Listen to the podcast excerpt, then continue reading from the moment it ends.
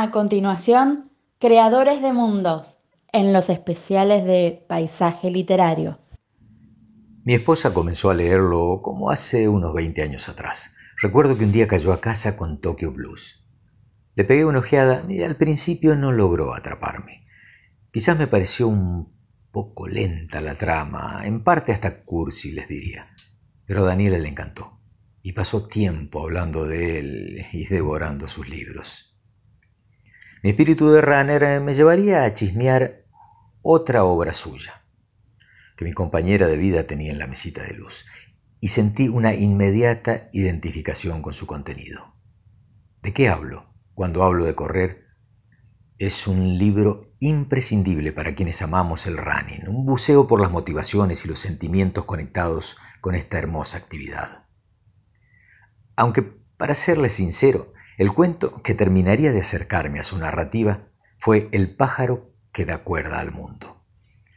Un bello relato autobiográfico de este creador oriental que les traigo en un nuevo paisaje literario. Quedan ustedes entonces con el más americano de los escritores japoneses y el más vendido de la historia. Poca cosa, ¿no?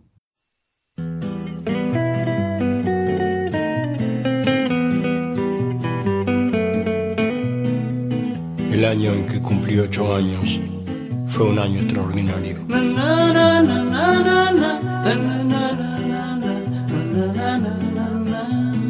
Empecé a pegarle con la izquierda, me regalaron un libro de Salgari y descubrí que el ángel de la guarda vivía escondido en un armario yo habría dado la vida a los ocho años por pasar la manito por el pelo del caballo, del llanero solitario. Hay plumas que nos marcaron. Por una u otra razón están indisolublemente unidas a nuestra historia personal, a nuestros recuerdos. un año extraordinario.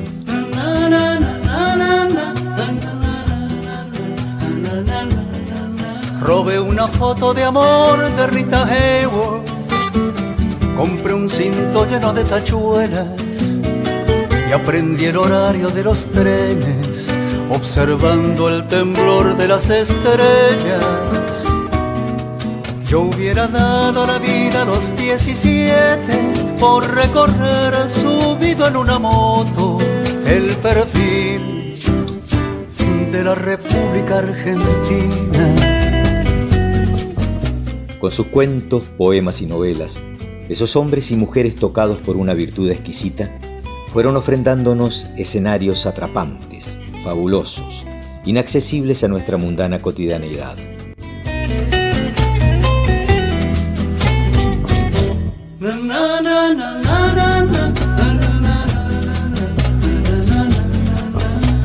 El año en que cumplí los 24 fue un año extraordinario.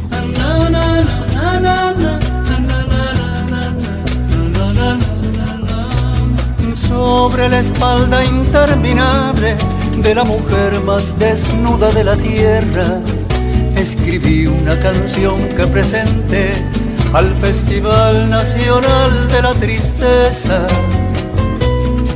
Yo hubiera dado la vida a los 24 por cantar una canción de amor con la fuerza del avión de Casablanca. A sus letras mágicas les debemos los sueños más hermosos, pero también nuestras más pavorosas pesadillas. Son el combustible de la imaginación, esa llama que mantiene nuestros miedos y anhelos encendidos. Rita Hayworth en la foto ya no baila.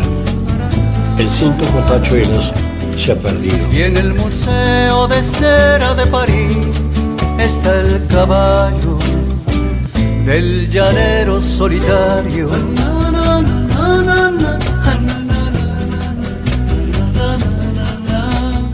Hoy, en una nueva edición de Creadores de Mundos, Walter Gerardo Breulach les trae a Haruki Murakami.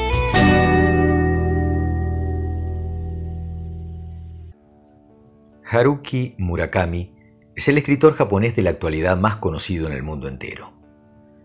Y hablamos de un autor superventas en toda la extensión del término, catalogado como surrealista, aunque se ha aventurado más de una vez con el realismo. La combinación de rasgos occidentales con características propias de la idiosincrasia nipona forma parte de su estilo propio. La soledad, la melancolía y el amor son algunos de sus temas recurrentes. Sus universos pasan desde las atmósferas más opresivas, distopías en términos literarios, hasta el onirismo más esperanzador. Por ello ha sido reconocido con múltiples premios durante toda su trayectoria. Es más, sus lectores más apasionados año tras año se quejan porque aún no ha sido reconocido con el Nobel de Escritura. Nacido el 12 de enero de 1949 en Kioto, vivió gran parte de su juventud en Kobe. Precisamente estas urbes, junto con Tokio, son algunos de los escenarios recurrentes explorados por eh, Murakami a través de sus personajes. Porque muchos de sus relatos giran precisamente en torno a ese verbo, explorar. El amor por las letras lo heredó directamente de sus padres. Ambos se dedicaban a la enseñanza de literatura japonesa. Asimismo, desde temprana edad recibió bastante influencia de la cultura occidental. Hasta la fecha, su obra abarca 14 novelas, 5 colecciones de relatos, 5 cuentos ilustrados y 5 ensayos. Murakami sumerge a sus lectores en la más profunda introspección.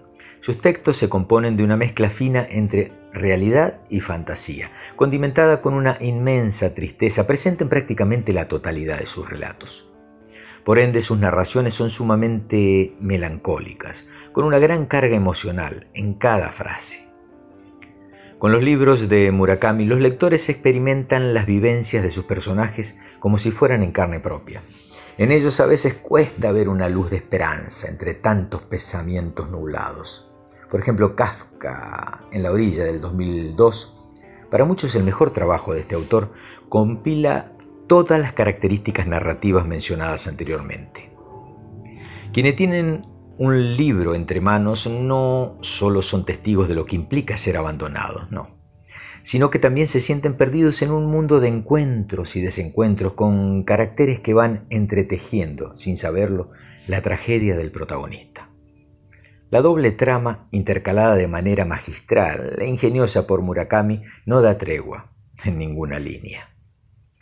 La vida de Kafka Tamura aguarda al lector nostálgicamente en cada capítulo impar, mientras que la historia de Satoru Nakata les espera en los pares.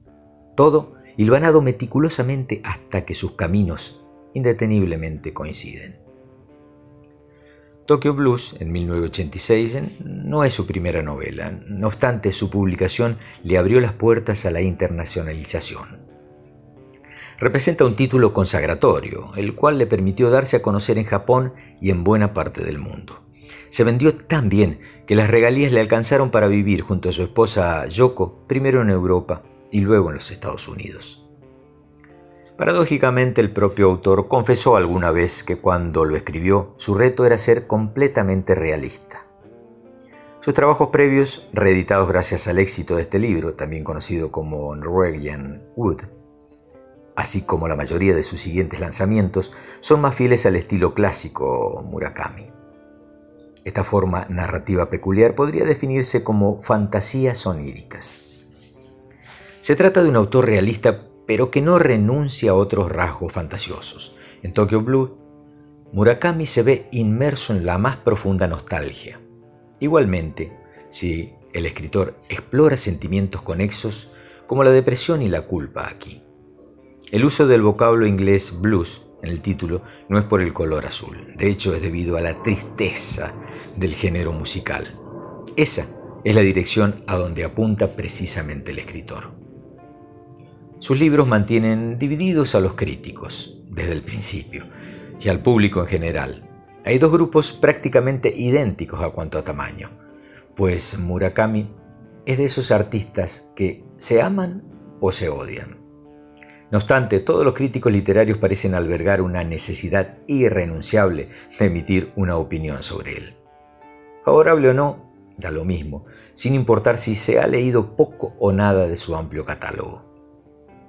El problema viene suscitado por las expresiones particularmente presentes en alguno de sus relatos. En ellos, la frontera entre lo sublime y lo cursi no la marca una delgada línea roja. En realidad, es un enorme manchón rosado, contaminado por todo aquello que alcanza.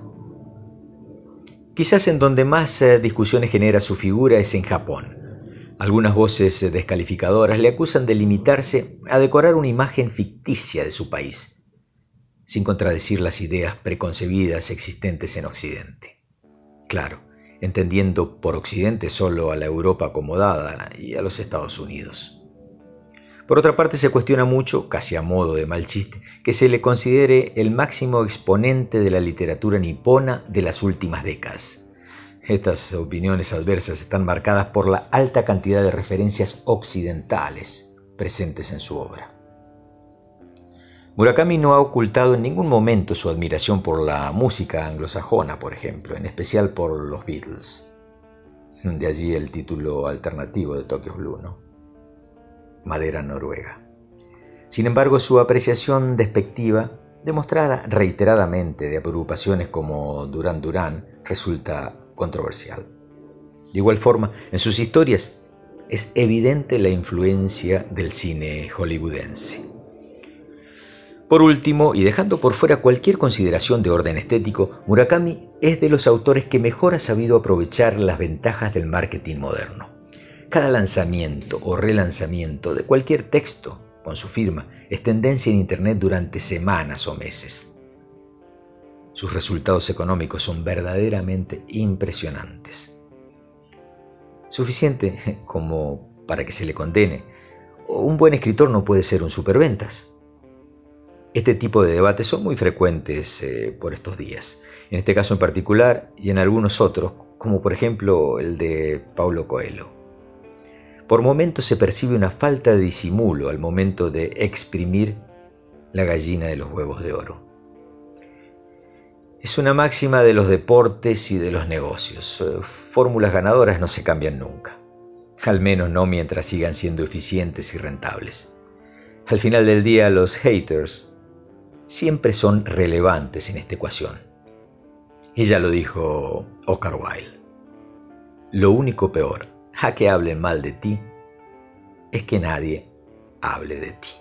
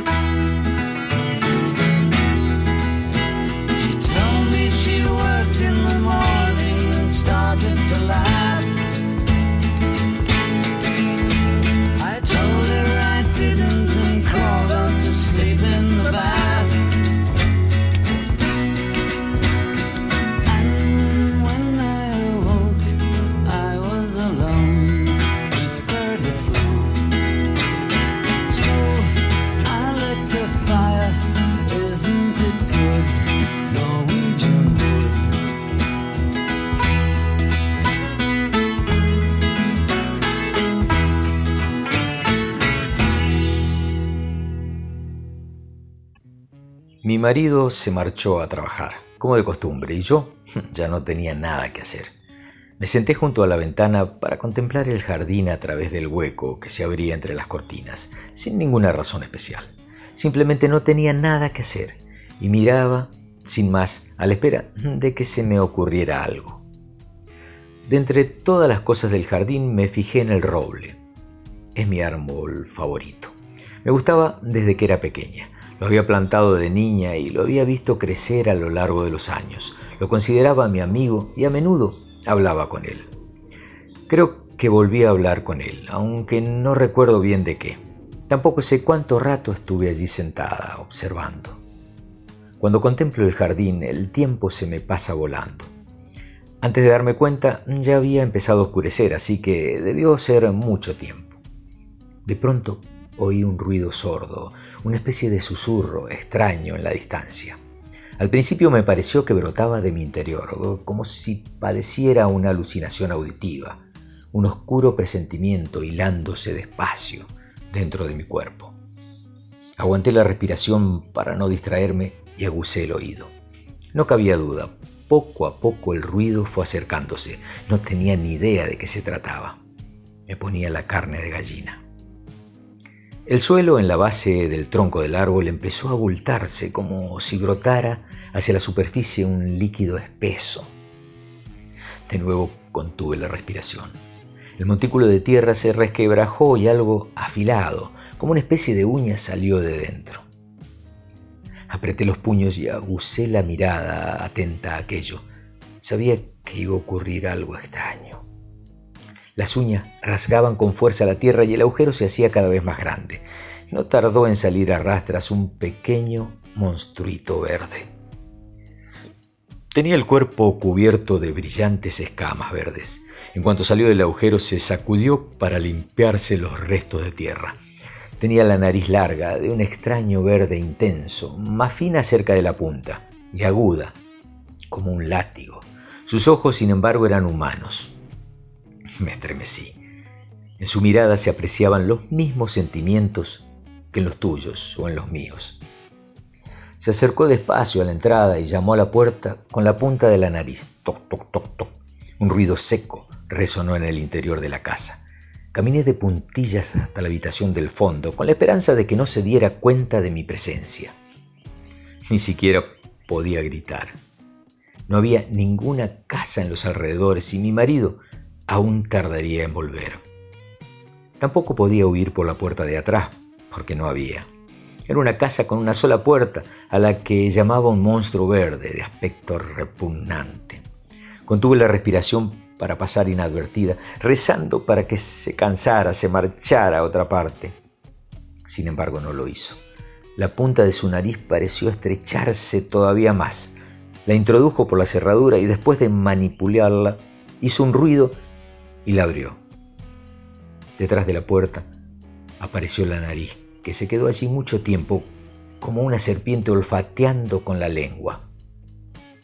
Si hubiera sabido que al final iba a abrir, me habría quedado tras la puerta armada con un cuchillo para cortarle la nariz. Tenía montones de cuchillos afilados en la cocina. Como si me leyera el pensamiento, el monstruito dibujó una sonrisa. No servir nada hacer semejante cosa, dijo. Hablaba de un modo extraño, como si no hubiera aprendido del todo a hacerlo. Es como cola de lagartija, se explicó. Por mucho cortar, sale nueva, cada vez más fuerte, no sirve de nada. Movía sus horribles ojos como si fueran peonzas. Me pregunté si podría leer los pensamientos. En caso afirmativo sería terrible, porque en general es algo que no soporto, y especialmente si lo hace un horrible monstruo que ni siquiera sabía lo que era. Tenía el cuerpo empapado en sudor frío. ¿Qué, querrá de mí? me pregunté inquieta. ¿Devorarme? ¿Arrastrarme dentro de su asqueroso agujero? Sea como sea, pensé, al menos no es tan horrible como para no poder mirarlo de frente. Unas delgadas extremidades rosáceas que nacían bajo las escamas verdes terminaban en unas uñas largas, pero no resultaba una visión tan desagradable. Al mirarlo bien me di cuenta de que no albergaba malas intenciones este bicho, ni hostilidad hacia mí. Por supuesto, dijo, con una ligera inclinación de cabeza. Al hacerlo sus escamas crujieron con un ruido parecido al de una mesa llena de tazas de café al moverse. ¿Cómo voy a devorarla? No debería pensar horribles cosas. No tengo mala intención. ¿Cómo podría? me preguntó. No me había equivocado. Leía mis pensamientos. Señora, señora, escúcheme, he venido a pedir su mano. ¿Lo entiende? Me arrastré hasta aquí desde muy, muy profundo. Mucho esfuerzo. He escarbado tierra y mis uñas, uñas rotas. Si tuviera mala intención, mala intención, mala intención, no tomar tanta molestia. He venido porque quererla mucho. La quería desde el lugar profundo, no podía soportar y me arrastré hasta aquí arriba. Todos querían detenerme, no podían. Me hacía falta coraje. Pensará que soy descarado por pedir su mano y, y además ser monstruo, ¿no? Mi corazón me dijo que tenía razón, un monstruo descarado que se presentaba de esta manera para cortejarme. En su cara se dibujó entonces un gesto triste, y como si respondiera a su estado de ánimo, las escamas de su cuerpo se tornaron moradas. Incluso me pareció que se encogía un poco. Me crucé de brazos y lo miré fijamente. Quizás sus mutaciones se deben a los cambios de humor, pensé.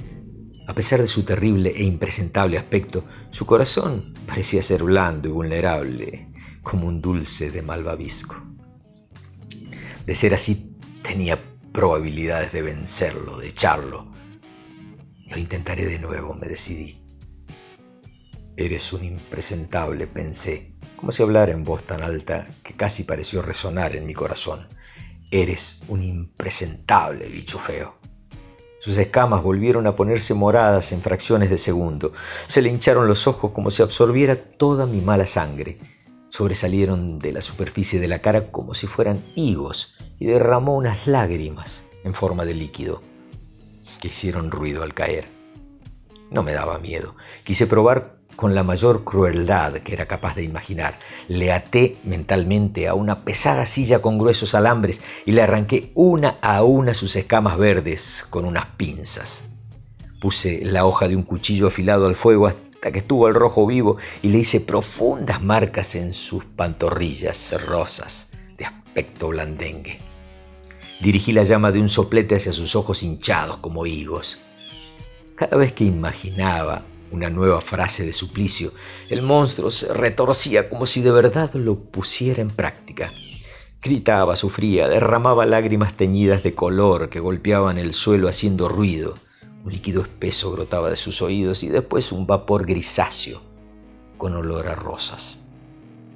Me miraba fijamente con sus ojos hinchados. En su mirada se leía un poco de rincor, de súplica, de reproche. Por favor, Señor, por favor. No pensar cosas crueles, gritó.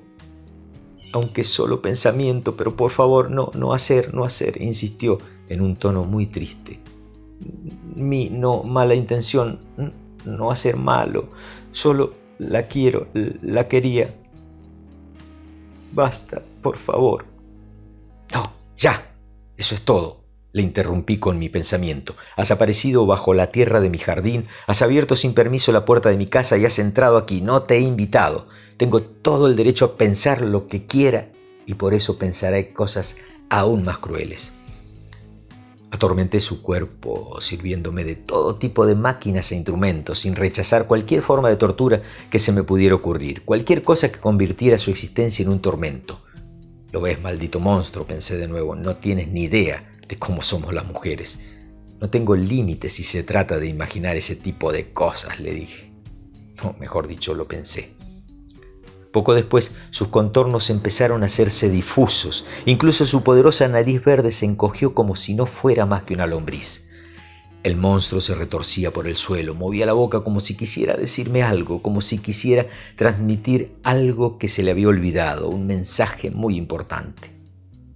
La boca dejó de moverse con una mueca de sufrimiento y enseguida desapareció. Su cuerpo ya no era más que una sombra al atardecer y solo sus ojos hinchados y tristes contemplaron el vacío con una expresión de profunda pena. No te va a servir de nada esa mirada, pensé. Por mucha lástima que quieras darme, no vas a poder decir nada o hacer nada. Tu existencia, monstruo inmundo, termina aquí. Sus ojos desaparecieron en el vacío y la oscuridad de la noche inundó la habitación sin hacer el más mínimo ruido. El monstruo verde, Haruki Murakami.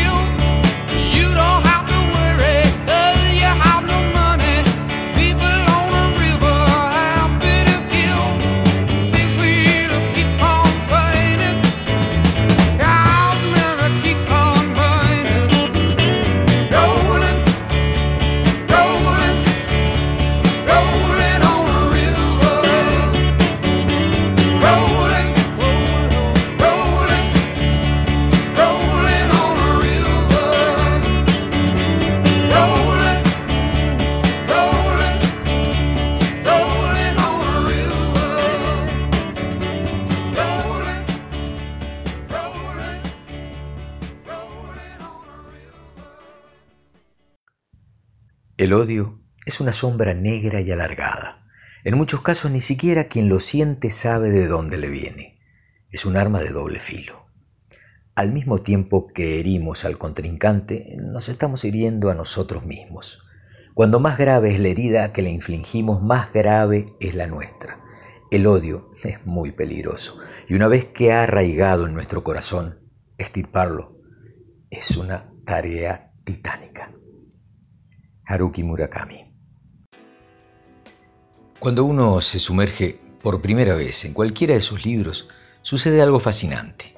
Se tiene la clara sensación de que cada una de esas líneas están escritas para uno mismo, y lo consigue porque tiene la facultad de evocar la nostalgia de esas cosas que, en algún momento, quisimos vivir y, no logramos. Pocos autores logran de manera tan sencilla tocar nuestro universo inconsciente para emocionarnos. Murakami sitúa siempre como protagonista a un observador. Es ese alguien que atiende intrigado aquello que le rodea. Una extraña llamada telefónica, un gato que se pierde, un portal a otra dimensión en el que desaparece un amor.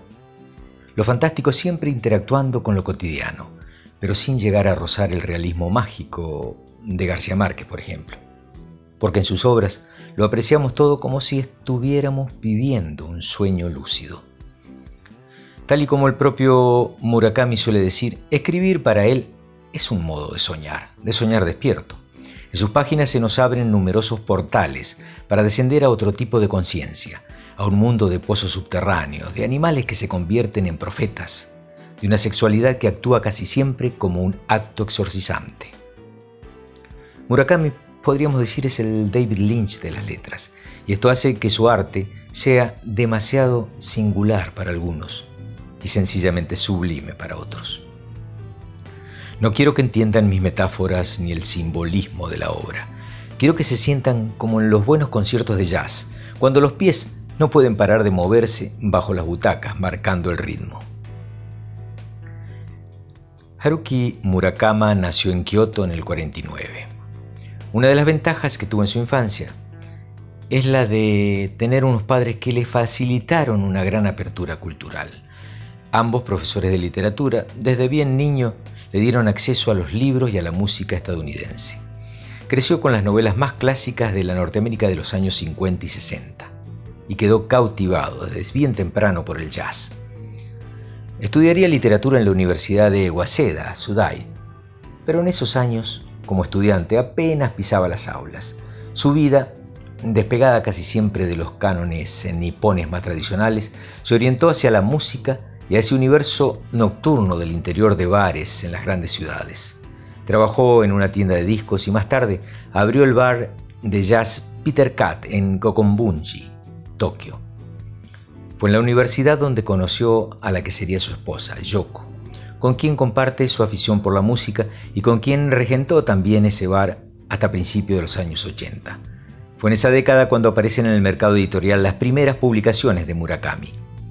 No obstante, su gran éxito llega en 1986 con Tokyo Blues. En ese momento inicia una nueva etapa. Deja Japón para vivir en Europa y en los Estados Unidos. En el 95, cuando Murakami decide regresar a Japón de forma temporal, lo hace a raíz de dos acontecimientos de gran gravedad, el terremoto de Kobe y el ataque con gasarín del grupo religioso Aum Srinkirko. Ambos desastres le sirven más tarde de inspiración para obras tan conocidas como Underground del 97 y después del terremoto del 2000.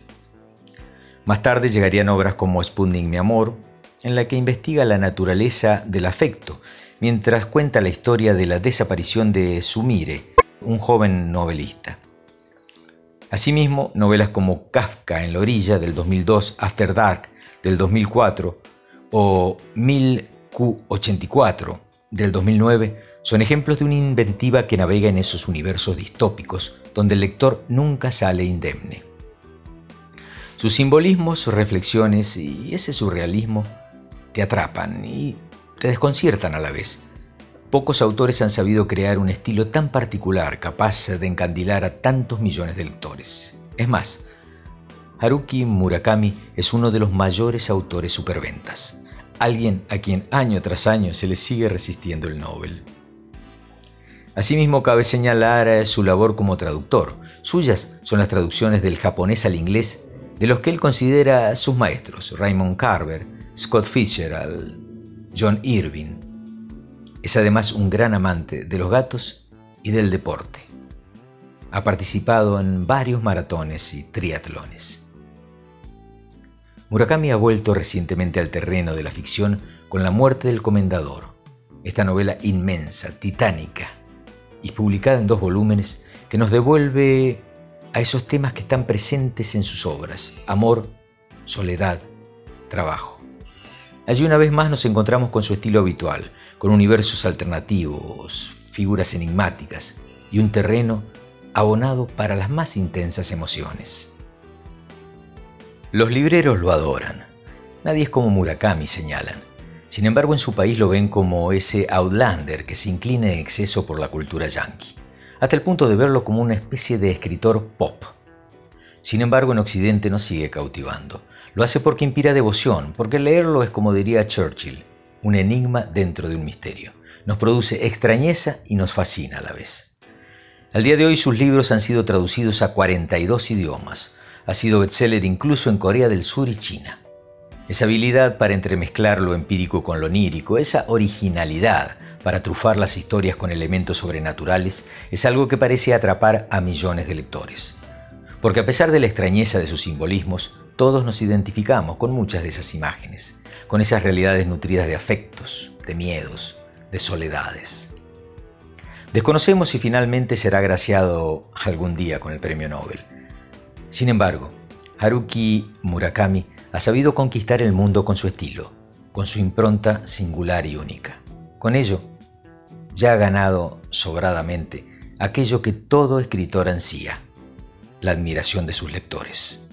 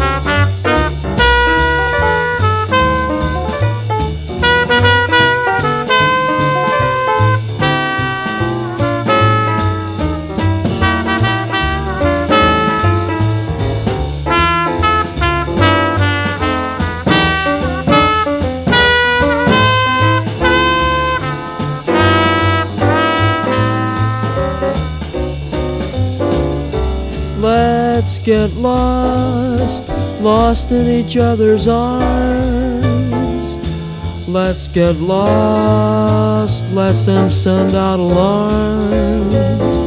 And though they'll think us rather rude, let's tell the world we're in that crazy mood. Let's defrost in a romantic mist. Let's get crossed off everybody's list. To celebrate this night we found each other. Oh, let's get lost.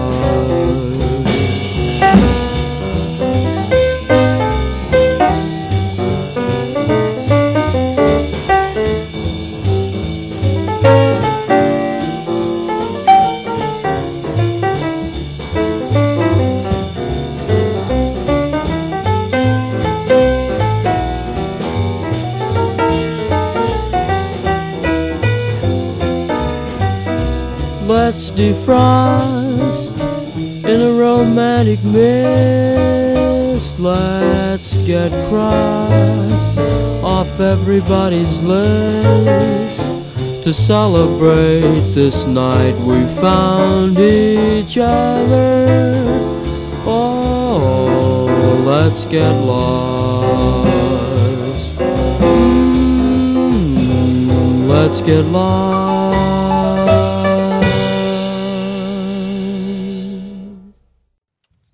Detuvo sus pasos por unos segundos y antes de cruzar la avenida alzó la vista fijándola en el reloj que coronaba el Bank of America, allí en el centro neurálgico de Miami Beach.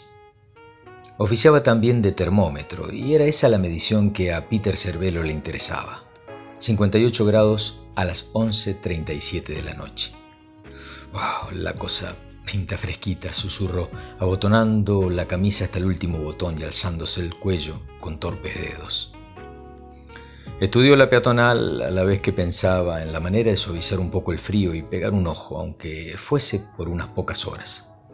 Solo el viento, acompañado de algunos papelitos, transitaba por Lincoln Road. Un perro toreó entusiasmado y de repente un trío gatuno pasó rozándole las botamangas y obligándolo a retroceder un par de pasos. La temperatura bajaría aún un par de grados más y maldijo el momento en que olvidó el suéter en la estación de policía esa mañana. La calefacción estuvo siempre encendida y los detuvieron por más de tres horas. No porque los consideraran sospechosos en alguna forma de la muerte del muchacho, sino porque allá adentro parecía haber poco trabajo, y Peter y Scott ayudaron a mitigar el tedio a los policías con sus desopilantes anécdotas. En la esquina con Washington, el tacho de basura de McDonald's le ofrendó dos mini hamburguesas casi enteras y unas cuantas frazadas de diario para cobijarse. Ahora solo restaba encontrar el negocio que lo iba a honrar con su frente. Al final optó por uno de sus preferidos, una tienda de calzados y carteras cuyo amplio y profundo hall era el dormitorio ideal. Además, y eso era lo que realmente le interesaba, no existían colegas con quien compartirlo. Se sentía solo, pero no deseaba estar con nadie. Una gran parte de los homeless de South Beach, si es que tenían más sangre que alcohol en las venas para entablar una conversación, eran aburridos por ser extremadamente monotemáticos. En cambio con Scott, cuando estaban sobrios, podían hablar de cualquier cosa. Tenían afinidades diversas, más allá de la cerveza y el ron, como el cine, los deportes, la literatura y más que nada, el clima. Cómo le fascinaba seguir el hora a hora de las tormentas monstruos que se cernían sobre el sur floridiano. Era una pasión morbosa, como que gozaban con la proximidad de un gran desastre que igualara a todos en la desgracia, con la íntima esperanza de que el huracán se los llevase puestos para siempre. Comenzó a acomodar los cartones eh, que algún generoso le había dejado al costado de un cantero de yucas y aloes. Sacó el libro de Dean Kuntz. Se hallaba en una pequeña mochila que lo acompañaba siempre y albergaba otros dos o tres libros. Un jabón, cepillo y una pasta de dientes, champú y alguna que otra botellita de jugo de naranja o ananá mezclado con ron o vodka para disimular el olor y el color. Con suerte habría también una remera y algún calzoncillo.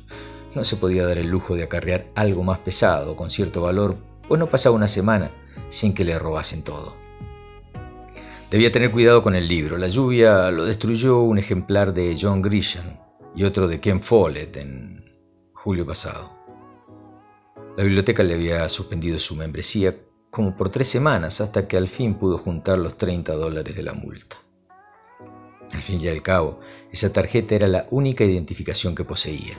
El resto de sus papeles lo fue perdiendo a lo largo de los años, y a diferencia de Scott, que mantenía aún su documento de identidad y su seguro social, Peter era un perfecto indocumentado. La biblioteca constituía su único refugio, su hogar. Con Scott pasaban horas en ese lugar público.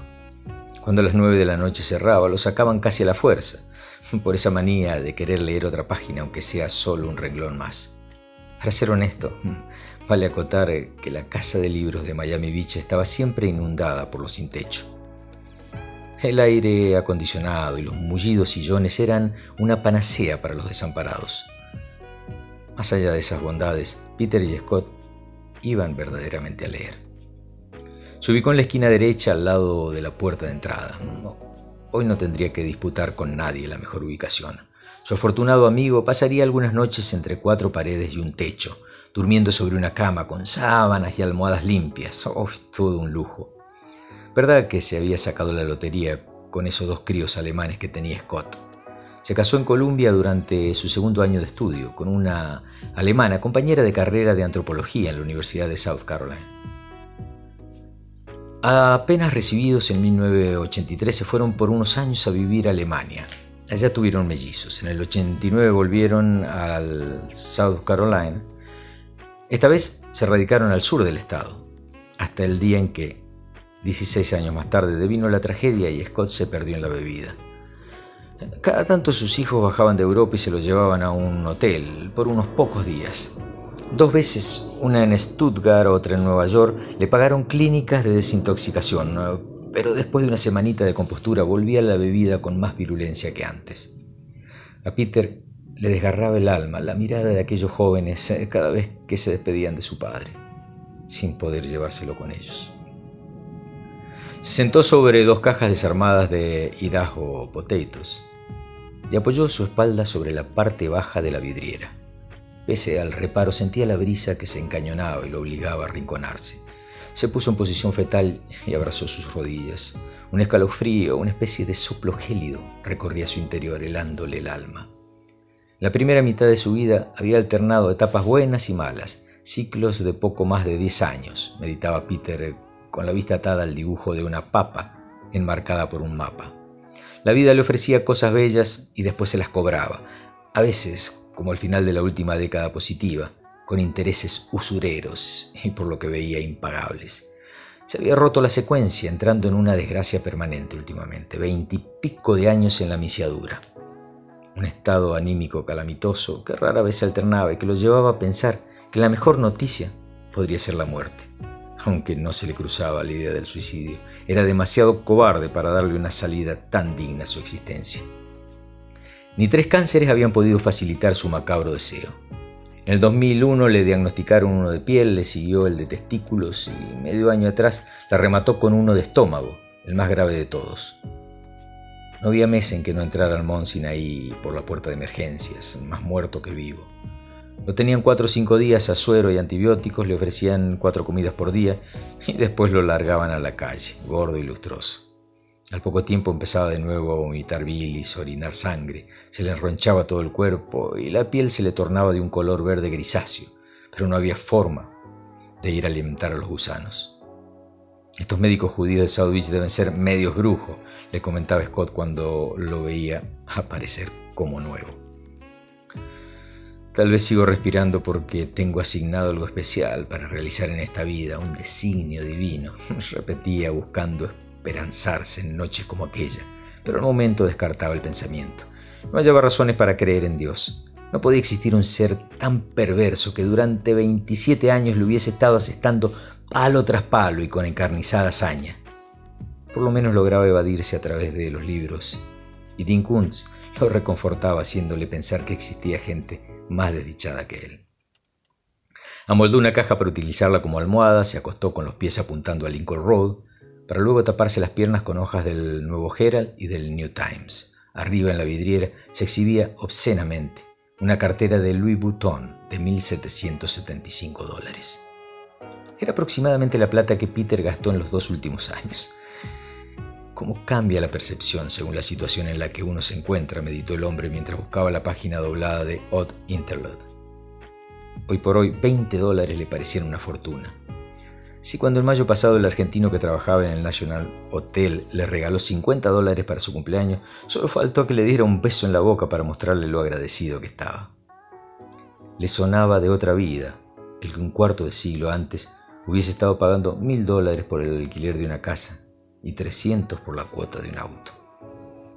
Escuchó ruidos de pasos y dirigió la vista hacia la salida del hall. Dos homeless lo observaban como esperando su aprobación para ingresar. El navajo Empujaba una silla de ruedas donde estaba ubicado el cubiche Pedro. Quién sabe qué cuernos le había sucedido ahora. Se la pasaba accidentado el pobre infeliz. Luego de saludarlos con un tenue movimiento de cabeza, buscó la expresión que indicase que no eran bien recibidos. A los pocos segundos se marcharon maldiciendo por lo bajo. No estaban en condiciones de enfrentarse a nadie, ni siquiera a Pete. El cigarrillo dejado a medias al rato de salir de la biblioteca se le deshacía en los bolsillos de la camisa. Los trajo con cariño, moldándolo con suaves golpecitos contra la palma de su mano. Era un camel, su marca favorita. No lo fumaría hasta que el suspenso de la novela así lo meritara, pensó. Se acomodó de costado buscando atemperar un incipiente ardor de estómago, cirrosis, úlcera, cáncer. ¿eh? ¿Qué más le faltaba a su pobre panza para cantar bingo? Se sentó fastidiado. La billetera hurtada del cadáver del joven que encontraron en la mañana se le incrustaba en la cadera. La inspeccionó con detenimiento. Era hermosa. Le encantaba el olor a cuero que despedía. Descubrió bajo la marca un pequeño compartimiento secreto de poco más de una pulgada. Difícil saber si contenía algo, pues el sello de Gucci dificultaba su acceso. Usando el pulgar presionó con fuerza la base del bolsillito y vio emerger una tarjetita negra de memoria, con una M pintada. La observó con curiosidad. ¿Serían fotos? ¿Alguna filmación? Tras unos instantes la guardó nuevamente en su sitio introduciendo la billetera en la mochila.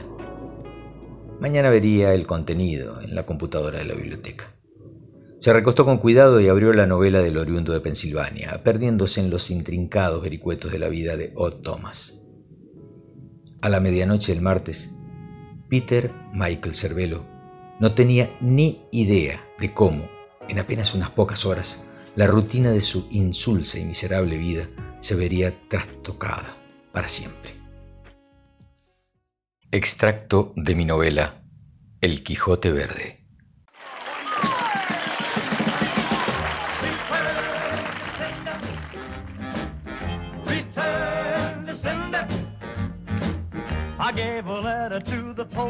Postman. He put it in his sack. Bright and early next morning, he brought my letter back. She wrote upon it, return to sender, address unknown,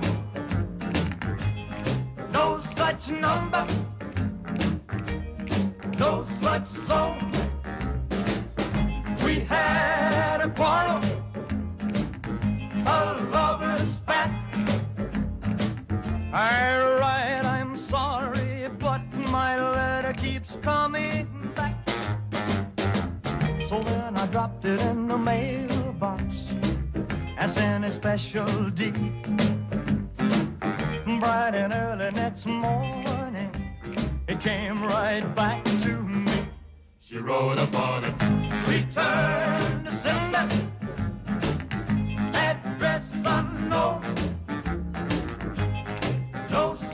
person, no such zone. This time I'm gonna take it myself and put it right in her hand. And if it comes back the very next day, then I'll understand. The writing on it. Return to sender.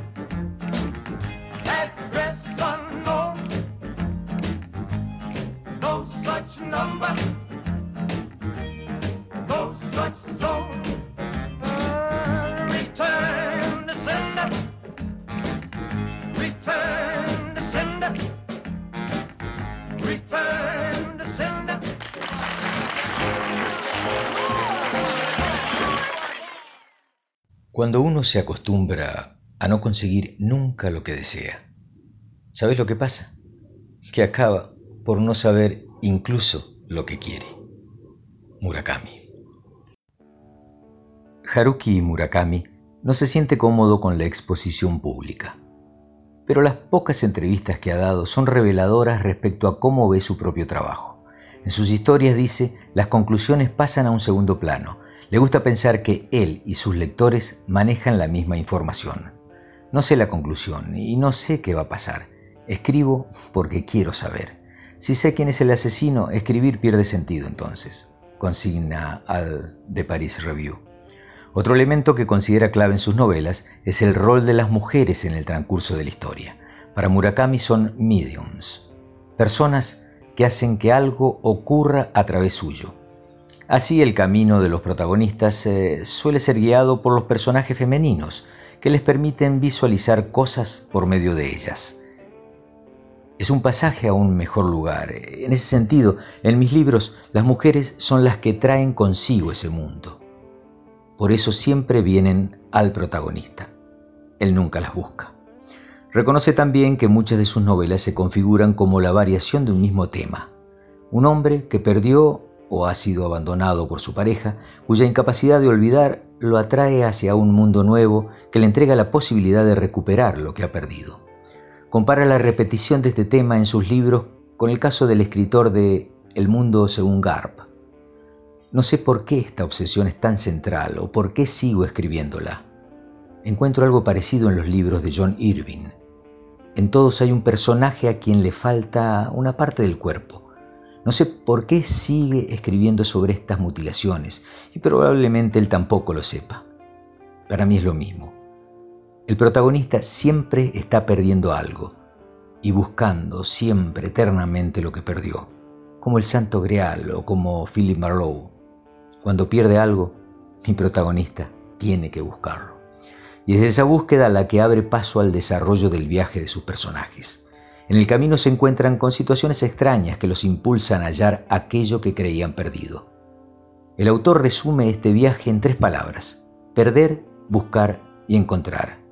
Finalmente lo importante no es el resultado, sino cómo han cambiado en esta búsqueda, algo que Murakami define como la decepción como rito de pasaje. Juan Pablo Iglesias, periodista y académico, es conocedor de la obra de Murakami ante la pregunta sobre cuáles son los aspectos más atractivos en la literatura del nipón, señala que probablemente se trate del primer novelista global. Si bien es japonés, es un escritor que ha superado ampliamente los límites de su país y de una literatura muy aferrada en sus tradiciones propias. Respecto a sus historias destaca su prosa cargada de realismo fantástico, a través del cual ofrece una mirada particular al mundo contemporáneo. Sintoniza con el mundo actual de incertidumbres, de dudas, de temores. Hizo un clic con ese sentimiento que hoy reina en muchas partes del mundo, expresa. Para Marcelo González, doctor en literatura y académico de la Universidad Católica, las historias de Murakami resaltan por su mirada crítica al capitalismo contemporáneo, donde retrata la desolación y la soledad de vivir que sienten los protagonistas de sus obras en una sociedad tan convulsionada como la nuestra.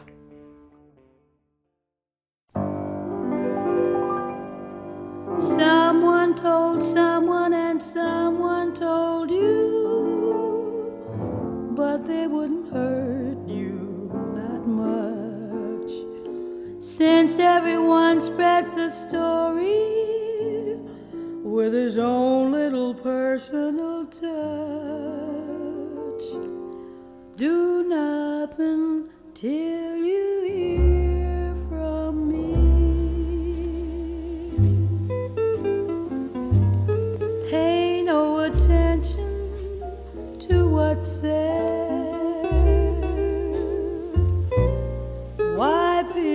Tear the seam of anyone's dream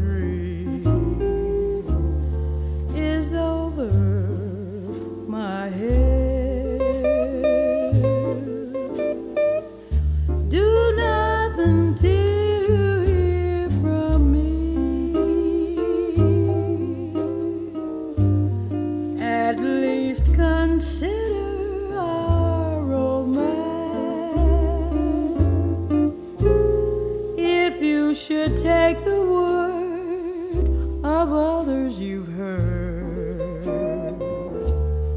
I haven't a chance.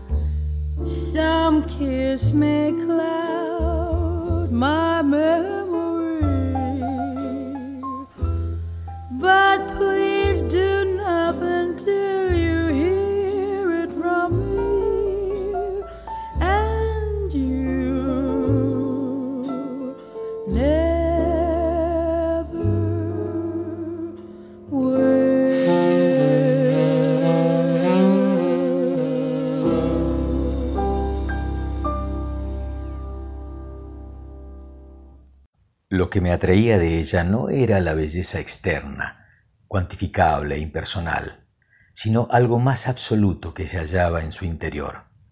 De la misma manera que hay quien ama secretamente los diluvios, los terremotos, los apagones, yo prefería ese algo recóndito que alguien del sexo opuesto emitía hacia mí. A ese algo voy a llamarlo aquí magnetismo, una fuerza que te atrae y te absorbe, te guste o no te guste, quieras o no.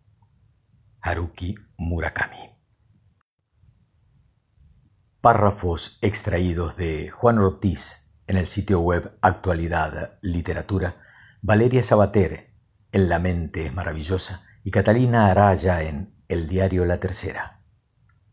Y con este autor japonés, magnífico inventor de universos, llegamos al final de nuestro programa. Si lo han disfrutado un cachito, aunque sea, me doy por satisfecho. Un gran abrazo al gran posibilitador de todo esto, Gustavo y su paisaje literario. Muy feliz cumpleaños, maestro, y que se cumplan muchos más. Gracias mil, gente linda, por escucharme y hasta la próxima, cuando Walter Gerardo Greulach pregone que estamos frente a un nuevo creador de mundos. Vivía escondido en un armario. Yo habría dado la vida a los ocho años por pasar la manito por el pelo del caballo, del llanero solitario.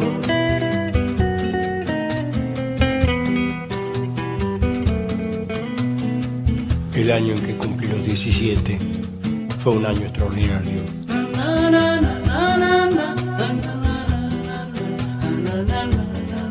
Robé una foto de amor de Rita Hayworth. Compré un cinto lleno de tachuelas y aprendí el horario de los trenes, observando el temblor de las estrellas. Yo hubiera dado la vida a los 17 por recorrer subido en una moto el perfil de la República Argentina.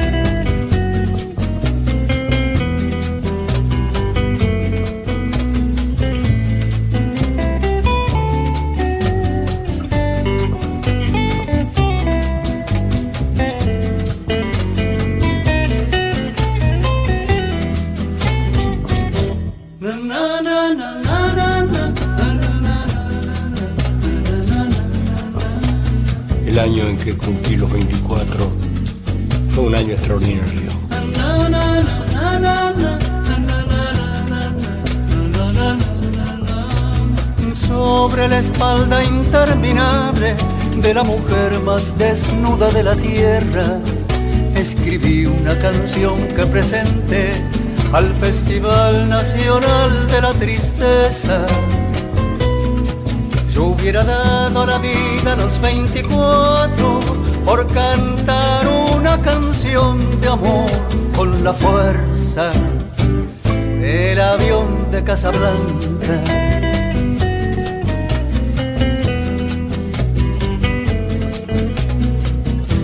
Sé si los años por venir serán extraordinarios.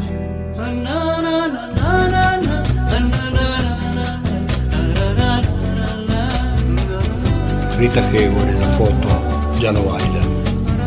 El cinto con tachuelos se ha perdido. Y en el Museo de Cera de París está el caballo del llanero solitario.